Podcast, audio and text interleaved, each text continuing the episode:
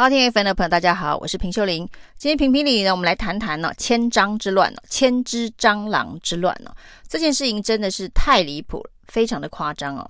居然呢有黑衣人当着台北市警局局长、新北市警局局长，还有两边的消防局局长、很多的警察、义消、立委、议员的面前呢，居然在这样的场合撒了一千只的蟑螂，这到底是在示威挑衅哦？还是呢，向公权力挑战。那这上千只的活蟑螂啊，是这些黑衣人呢过去的这个周末所搜集来的。先打电话去询问水族馆是不是有这个蟑螂的这个存量，然后呢，接着订好了货，周末呢去取货，搜集了这一千只的蟑螂，然后在这么一个黑白资讯站号称的餐厅里头。正好呢，有这个警界大咖、政界大咖一起参叙的一个场合哦，撒了两桶的这个蟑螂哦。那这个犯案的团体啊，呃，是有四男一女。那四男一女的分工呢，两个男的呢，就是负责去撒蟑螂的，十秒的时间把蟑螂倒在宴会厅门口的柜台，然后立刻逃走。在这个过程当中呢，还安排了摄影官呢、哦。就是一男一女呢，是代表负责拍照跟摄影。显然呢，这个照片呢，未来是要做这一个示威用的，要让这个被挑衅的对象颜色瞧瞧，证明是撒了蟑螂哦。那也许是要交差，也有可能哦。那这四男一女的犯案呢，在撒完蟑螂之后呢，立刻。从现场逃逸哦，那警方也很快调了监视录影带，发现了这四男一女。后来呢，是机弃了丢弃了机车，直接开修旅车逃逸哦。没想到，他们逃到北投的时候呢，居然还遇到了盘检，因为违规停车，还被警察盘查。但是呢，因为没有发现特殊的状况，所以就人放走了。差一点是有机会可以把这个嫌犯呢一次逮捕。结果呢，错失了这个关键的时刻。那当然呢，这一个台北市警局长陈家昌呢，面对这样的事情哦，当然非同小可，因为他才刚刚被松山分局之乱、北投分局之乱哦，整得人仰马翻哦。那也让大家看警察的笑话，看了将近一两个礼拜哦。那又发生这么一个在警察局长面前撒蟑螂啊，那简直是太岁头上动土的事件哦。所以呢，立刻成立专案小组，连夜要侦办哦。那连夜的确也是通令道上要把小弟交出来哦。那据说呢，这四男一女哦，蛮高调的，这是年轻人蛮高调的哦。那这四男呢，号称 F 四啊，还曾经在这一个脸书上面公布自己从北联邦跳槽到竹联帮育人会的重大讯息哦。那警方连夜办案，最重要的也是找北联帮、找竹联帮哦，所以其实很短的时间之内就确认他们是竹联帮北投分部哦，育人会的小弟。所以呢，但是呢，这个竹联帮育人会说根本没有人能约束这些年轻人在搞什么。那当然呢，这个四男一女逃逸之后呢，警方真是出动全力全面的追缉哦。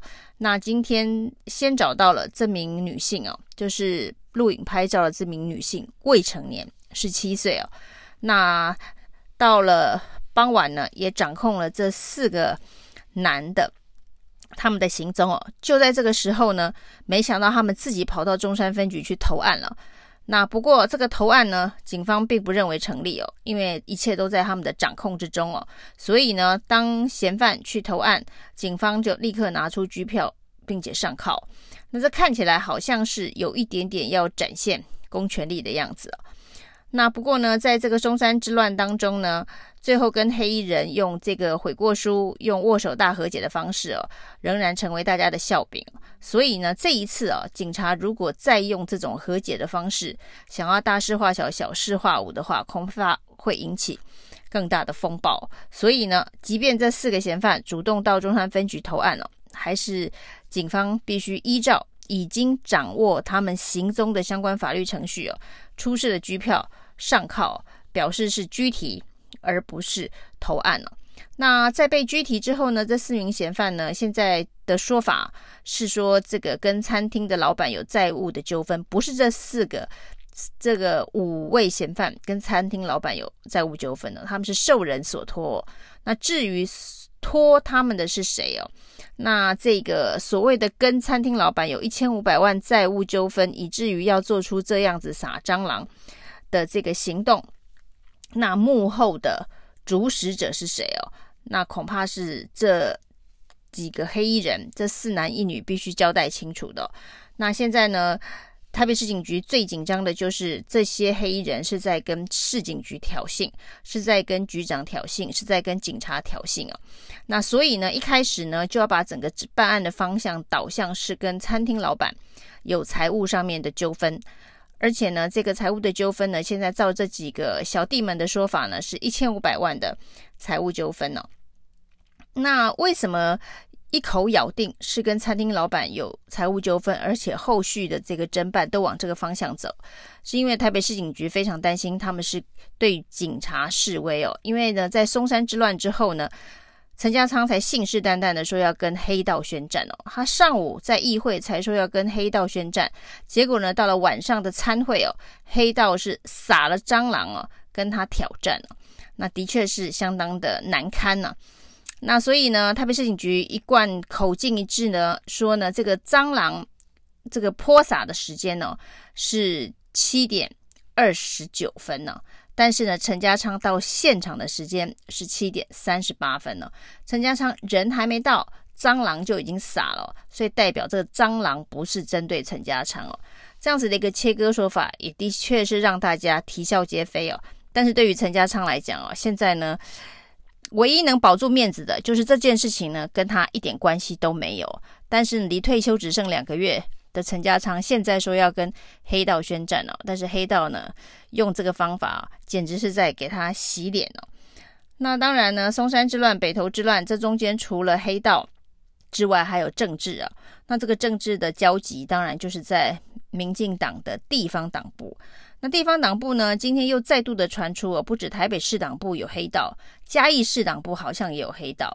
而且呢，这个是嘉义市党部的主委自己跟中央党部举发的，说呢，现在有人呢又用黑道人头党员入党的方式，好像又要让这一个嘉义市党部成为黑道党部，那跟党中央告状哦。那这一状一告呢，没想到有人对号入座了，就是民党的立委王美惠哦。他说呢，他找了千人入党是要响应呢蔡英文说要来改革党务，所以显然的确是瞄准了嘉义市党部的党务选举哦，党职选举哦。那他说呢，嘉义市党部哦，这一个二十二年都被同一个家族把持哦，这个爸爸做完，弟弟做，弟弟做完，姐姐做，姐姐做完又爸爸做，那二十几年来都是黄氏家族的天下。